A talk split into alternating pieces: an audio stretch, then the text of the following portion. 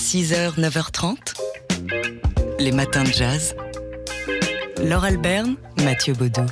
Ce soir, on va pouvoir entendre, euh, dans le cadre du festival Son d'hiver à Créteil, des Art Ensemble of Chicago avec un programme intitulé To euh, Great Black Music, Ancient to the Future. Oui, Ancient to the Future, c'est euh, le slogan hein, du Art Ensemble of Chicago qui fête, qui continue de fêter en cette année 2020 les 50 ans de, sa création. Sur scène ce soir, donc à Créteil, Roscoe Mitchell au sax et Famoudou Donmoy à la batterie euh, et aux percussions. L'histoire du Art Ensemble of Chicago est étroitement liée donc à Chicago évidemment, mais aussi à Alger et à Paris.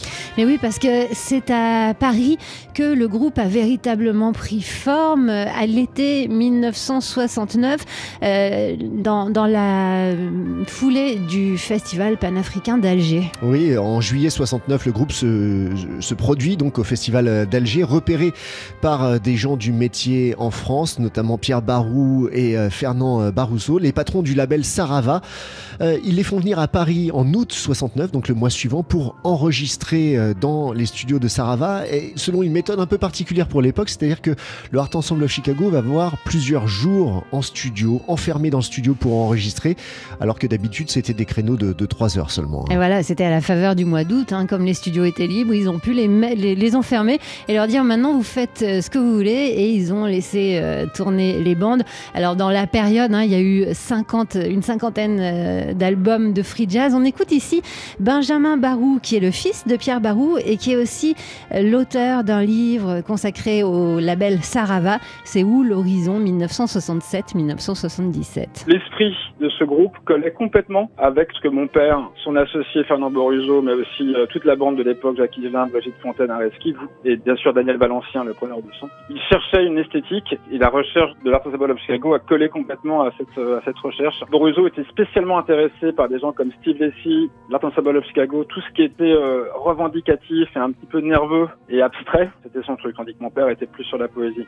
L'Art Ensemble Chicago à l'honneur ce soir à la Maison des Arts de Créteil, donc avec Roscoe Mitchell et Famoudou Donmoy qui se produiront sur scène.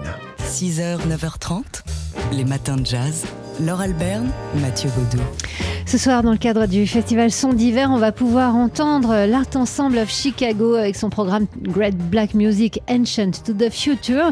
Et c'est l'occasion pour nous de se rappeler que si euh, le groupe s'appelle l'Art Ensemble of Chicago, euh, c'est après des années de recherche à Chicago que finalement il s'est formé à Paris, où les musiciens euh, africains, américains euh, séjournaient au, tournant des années 70. Ouais, avant cela, ils étaient venus euh, au festival euh, panafricain d'Alger c'est là qu'ils ont été repérés par euh, bah, plusieurs membres du métier de la musique en, France, notamment les membres fondateurs des labels Big et, Sarava qui les ont fait venir ensuite, donc le mois suivant, en août 69 à Paris, pour enregistrer leurs premiers albums. Les studios, il faut dire, é- étaient assez déserts en ce mois d'août 69. On écoute euh, Fernand Boruso, qui est le cofondateur du label Big et de Sarava, et qui était là et qui a enfermé tout le monde dans un studio pour, euh, pour ça. Tous les musiciens, on les a fait venir à Paris.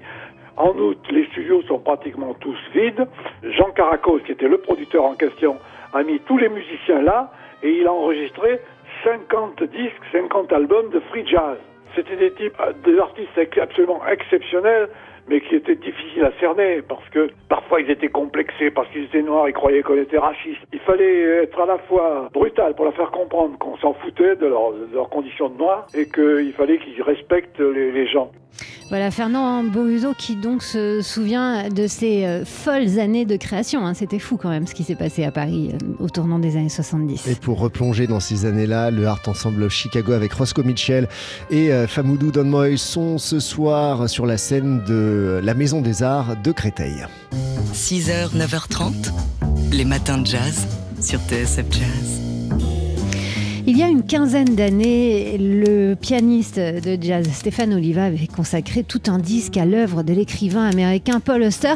Et euh, le dimanche prochain, dimanche 16 février, on aura une nouvelle illustration de son goût pour la littérature avec une lecture musicale qui va donner à Nevers, où on écoute TSF Jazz sur le 90.2. Nevers qui accueille le festival euh, Tandem, donc la, semaine prochaine, où euh, il s'agit de faire se rencontrer littérature et autres arts. Et donc Stéphane Oliva, oui, euh, jouera euh, du piano en accompagnant Pierre Beau qui euh, incarnera le prix Goncourt 2005, trois jours chez ma mère de l'écrivain François Veergans, décédé l'année dernière. Alors il y a plein de choses dans ce festival où, les écrivains sont invités à se choisir un partenaire. On pourra entendre la romancière Alice Zénitaire qui, seront, qui sera en compagnie d'Antoine Filias derrière, euh, non, qui seront les voix derrière le récit Home Sweet Home. Et puis il y aura quelqu'un qui est chanteur, oui. mais qui ne va pas chanter. Non, c'est pour ça qu'on vous en parle. C'est le, chanteur Philippe Catherine qui s'associe au guitariste euh, Philippe Evenot lors d'une conférence spectacle sur les thèmes de l'amour et de la mort. Philippe Catherine qui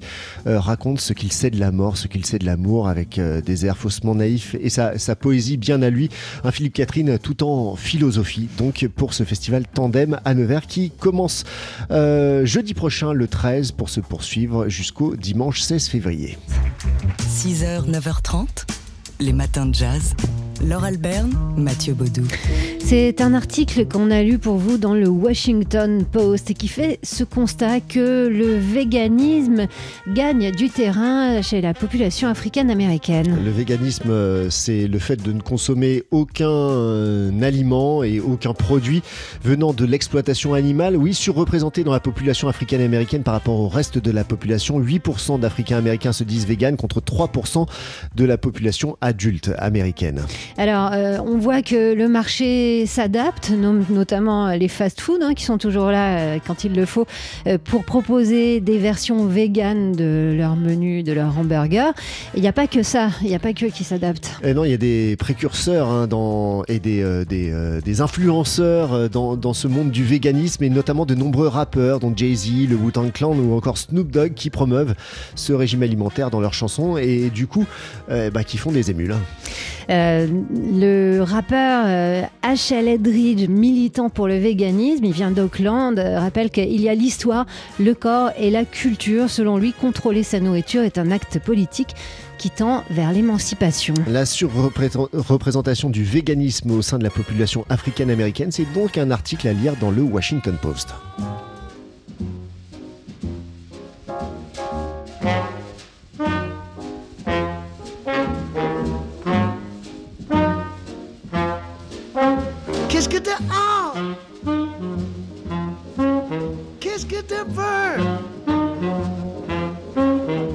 Qu'est-ce que tu dis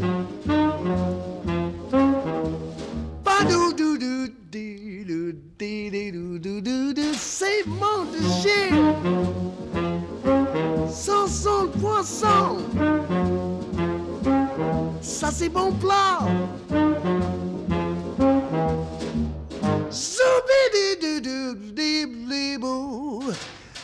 Toujours la même histoire c'est la même, la même folie.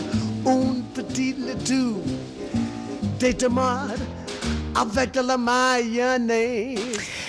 Eh oui, mais la mayonnaise, c'est pas vegan, eh hein, malheureusement. Royal Dridge avec une petite laitue sur TSF Jazz.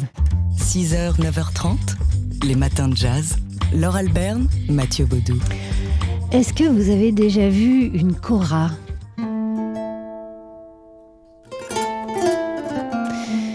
Une kora, cet instrument traditionnel dont euh, les notes ressemblent à des gouttes de pluie dans un désert aride.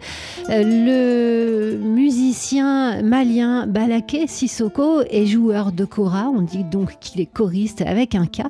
Et euh, aujourd'hui, il n'est pas content. C'est l'un même des, maîtres internationalement reconnus de la Kora Balaké Sissoko. Il était en tournée aux États-Unis récemment, à Los Angeles, Berkeley, Miami, Chicago et New York. Et c'est de New York qu'il a pris l'avion pour revenir à Paris en descendant de l'avion et en ouvrant l'étui rigide hein, où il avait placé sa Cora en soute, il a découvert son instrument totalement en miettes, démonté, avec une note des services de la douane américaine lui expliquant bah, que, par mesure de sécurité, ils avaient démonté sa, Cora euh, et on remarquera que les douanes américaines la fragilité d'un instrument euh, traditionnel africain, il s'encarre un peu. Alors, euh, Balaké Sissoko a, a, protesté, évidemment. Il a aussitôt fait partir un, un, un communiqué dans lequel on peut lire euh, que cet instrument euh, a un, un, son extrêmement spécial. Euh, la cora en pièces, ça peut paraître rien du tout comme ça. Oui, bah, on n'a qu'à remonter les pièces. Sauf que même si tous les composants étaient intacts, cela prendra des semaines avant qu'une cora de ce calibre puisse retourner à son précédent état de résonance. D'autant que cet instrument, donc artisanal, et celle de Balaké Sissoko en particulier, est faite sur mesure. Pour lui, c'est un élément essentiel de ce son si spécial.